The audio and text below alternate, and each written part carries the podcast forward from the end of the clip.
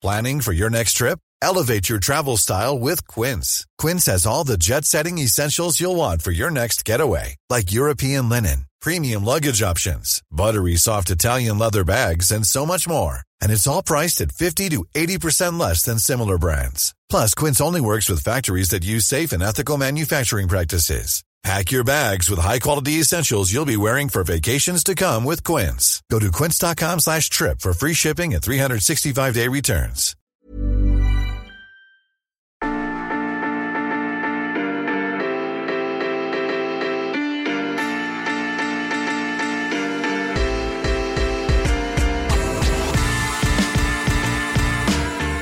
De son enfance jusque chez les pros, le ballon reste le meilleur ami du basketteur. Alors tout changement peut devenir un problème.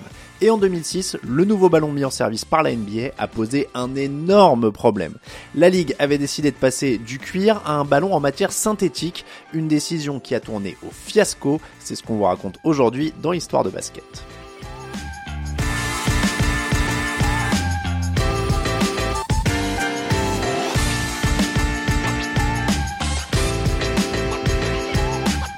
D'abord, pourquoi changer de ballon? Tout simplement parce que les joueurs se plaignaient que le cuir soit une matière qui glisse beaucoup avec la sueur.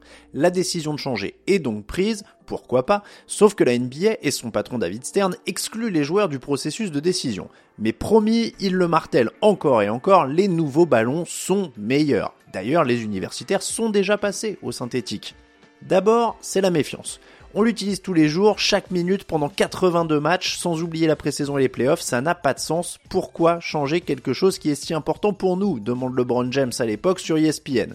En guise de test, chaque joueur reçoit un ballon avec lequel il pourra s'entraîner pendant l'été s'il le souhaite, et s'ils ne sont pas contents, eh bah tant pis, parce que la décision est prise. En octobre 2006, la saison NBA commence avec ce nouveau ballon microfibre. Son design est légèrement différent, les traits noirs ne font pas le tour de la sphère, c'est moderne, c'est même plutôt cool, mais en jeu, c'est rapidement la Bérésina. Dès les premiers matchs, les conservateurs se font entendre. C'est affreux, on dirait les ballons bon marché achetés dans les magasins de jouets. Quand la balle devient humide, on ne peut plus la contrôler. Ceux qui ont fait ça devraient être virés, juge Shaquille O'Neal. Beaucoup de joueurs se plaignent et certains avancent que c'est un simple manque d'habitude. Sauf qu'il est difficile de trouver ces marques avec un ballon qui abîme les mains, allant même jusqu'à provoquer des coupures sur les extrémités des doigts. Pire, le fait que le ballon absorbe la transpiration devait être un atout, cela devient un problème. Je dois constamment mettre de la lotion sur mes mains car mes doigts sont touchés et cela provoque des coupures sur le bout de mes doigts. Le ballon assèche mes mains en absorbant l'humidité, regretterait Allen, le meilleur shooter à 3 points de l'histoire à l'époque. Mauvaise sensation en termes de rebond, trop sec mais aussi trop glissant quand il est humide, rien ne semble aller.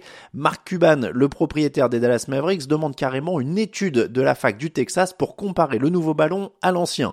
Les résultats sont accablants, le nouveau ballon rebondit 5 à 8% moins haut et 30% moins régulièrement. La catastrophe est telle que les jours du ballon microfibre semblent vite compter.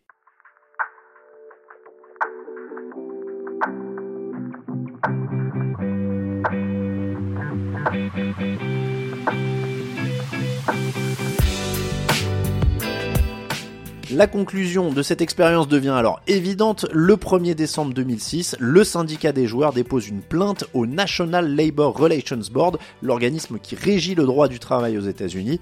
Dans son communiqué, il explique que David Stern n'a jamais consulté les joueurs concernant ce nouveau ballon, ni permis de le tester avant son utilisation, ce qui montre un grand irrespect envers les joueurs. Fermez les guillemets. Pour appuyer sa démonstration, le syndicat énumère les différentes déclarations négatives des joueurs sur cette balle.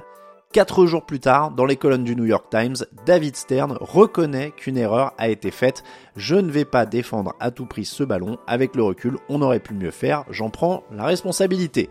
Les ballons sont renvoyés à Spalding pour des tests complémentaires quand le patron de la NBA réfléchit à un changement pour écouter les joueurs, entre guillemets. C'est finalement acté le 11 décembre 2006 avec une mise en pratique dès le 1er janvier 2007. La méthode forcée pour l'imposer, les plaintes des joueurs et la mauvaise publicité auront donc eu la peau de ce nouveau ballon après seulement deux gros mois d'utilisation.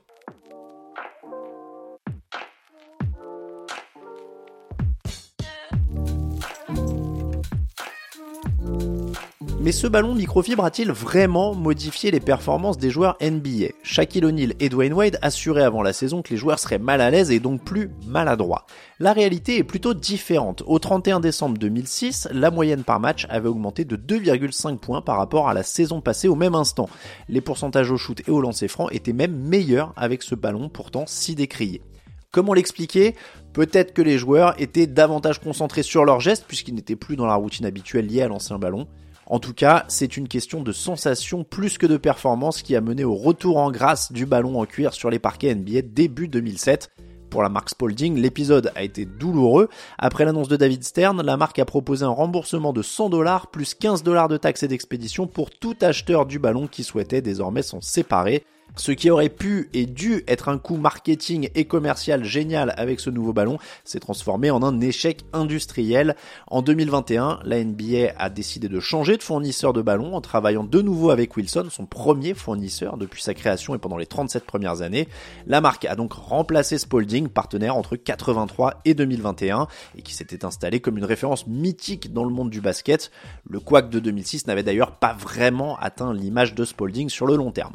En 2023, c'est toujours en cuir que les ballons NBA de Wilson sont fabriqués, mais attention, en mars dernier, la marque a profité du All-Star Weekend pour dévoiler un ballon 3D sans air. Il a le poids réglementaire, la bonne taille et il rebondit normalement, mais ça, ce sera une histoire pour plus tard.